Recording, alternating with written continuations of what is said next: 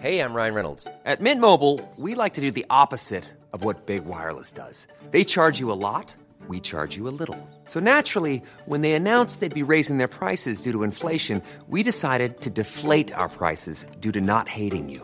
That's right. We're cutting the price of Mint Unlimited from $30 a month to just $15 a month. Give it a try at mintmobile.com slash switch. $45 upfront for three months plus taxes and fees. Promo rate for new customers for limited time. Unlimited more than 40 gigabytes per month. Slows. Full terms at mintmobile.com. Chers auditeurs, Dear listeners, bonjour. welcome in Comme d'Archi Podcast Season 4 Saison 4, dans le monde fascinant des architectes. and in the architectural projects. Je suis Anne-Charlotte Deponte, passionnée d'architecture et docteur des universités en histoire de l'archi. I am one of the spokespersons of Anne Charlotte, who is a PhD in architecture history. Merci Thank you d'être avec moi aujourd'hui. to be with us today. Et And maintenant, now, lundi en français, place au talent. and Wednesday, let's talk projects. In English, of course. Bienvenue dans Com d'Archi.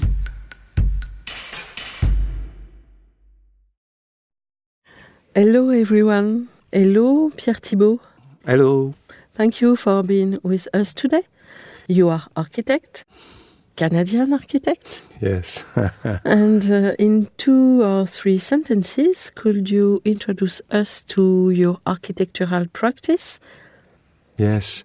Um, I work in Quebec City. I'm also a teacher at the School of Architecture.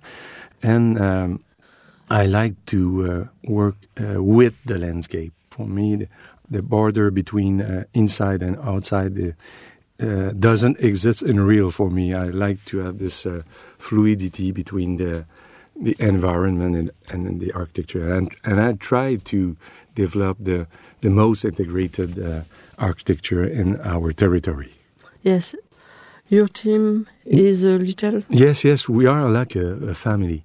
I like to work with a small team. We are uh, uh, around 10 people.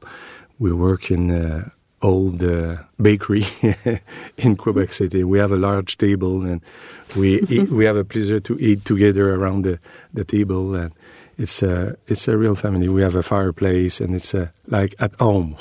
Yes. You are lucky because uh, you have a lot of space. Yeah, it's uh, so different. Yeah, uh, I live in the past in Paris, but uh, I like so much. But it's in terms of density, it's completely uh, different.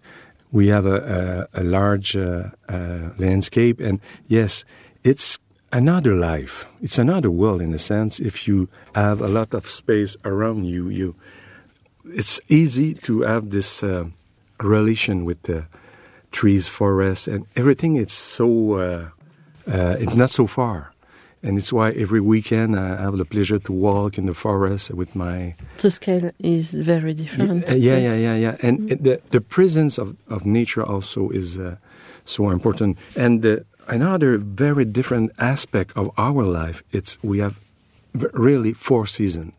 A big difference between winter and summer. We have a incredible uh, difference. It's maybe uh, minus 35 or uh, it's incredible, but it's also for an architect it's uh, a real challenge how to design in this very very different condition but uh, it's also uh, for me a pleasure to, to try to find the best uh, solution Okay.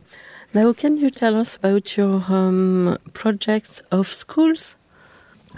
Yeah, uh, I wrote a, a book uh, of six years ago, and uh, one chapter in, in this book was about school. I visited uh, a very, very uh, incredible school in Scandinavia, and uh, I've, I'm, I'm so impressed when I enter, entered in the school at that time. Everybody smiled.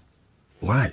It's possible to be in a school and everybody like to be there and uh, with my colleague who, was also the writer with me why it's we don't have this kind of school in uh, Quebec and in Canada. We have a lot of money we have a, a beautiful landscape how it's uh, and I realized because we have the bad rule we have to reinvent to develop new rule to create a, a better environment for the child.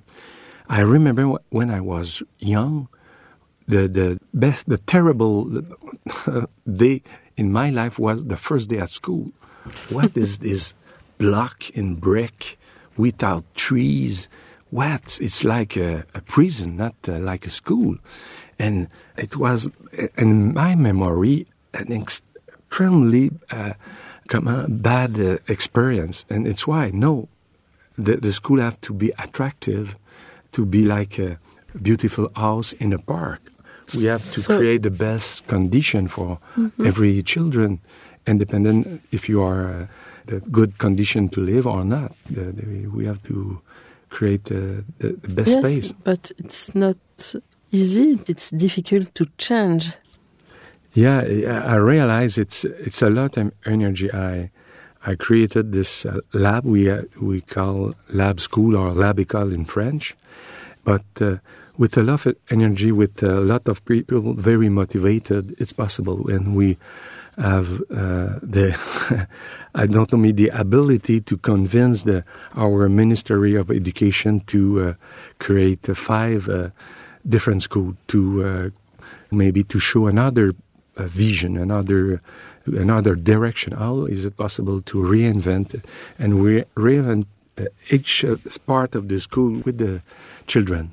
It was a real pleasure with the all the the, the, the person around the school, and I realized how this kind of discussion was not uh, an habit in our uh, uh, society. Amazing. Pierre Thibault, now you open an exhibition about your work, about the theme of territories and landscapes. Uh, this exhibition is at the Galerie d'Architecture, Rue des Blancs-Manteaux in Paris. It's a very uh, well-known gallery. Bravo.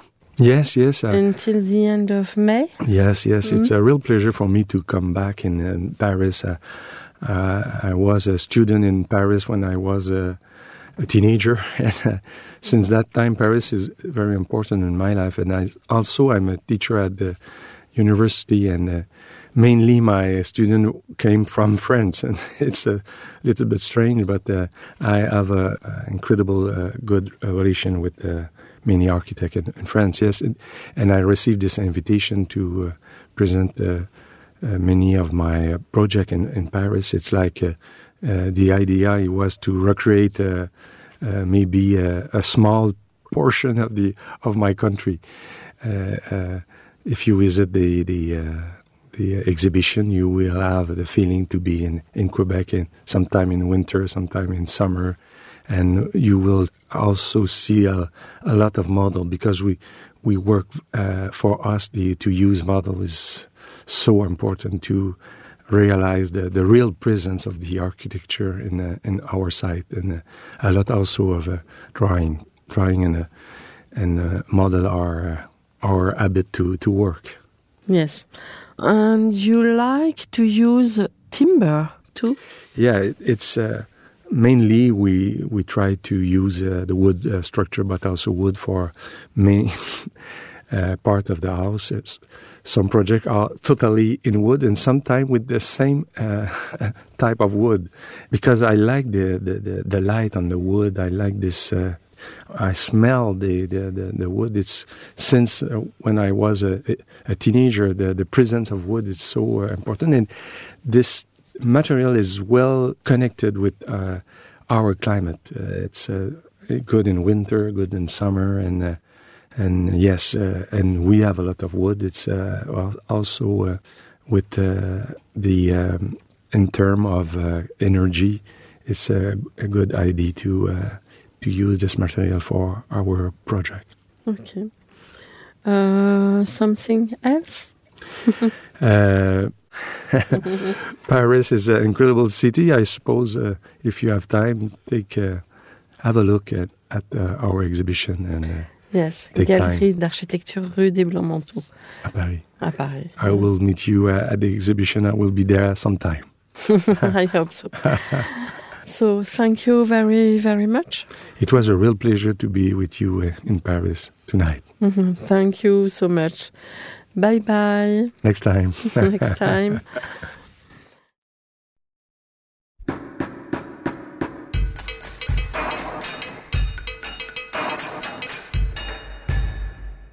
Thank you for listening.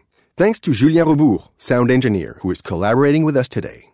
Don't forget to tune in to our previews on Instagram at Com d'Archi Podcast. If you enjoy this podcast, don't hesitate to promote it by giving it five stars and a little comment on Apple Podcast or on your favorite podcast platform. And above all, subscribe to listen to all of our episodes for free. See you soon, and until then, take care of yourself.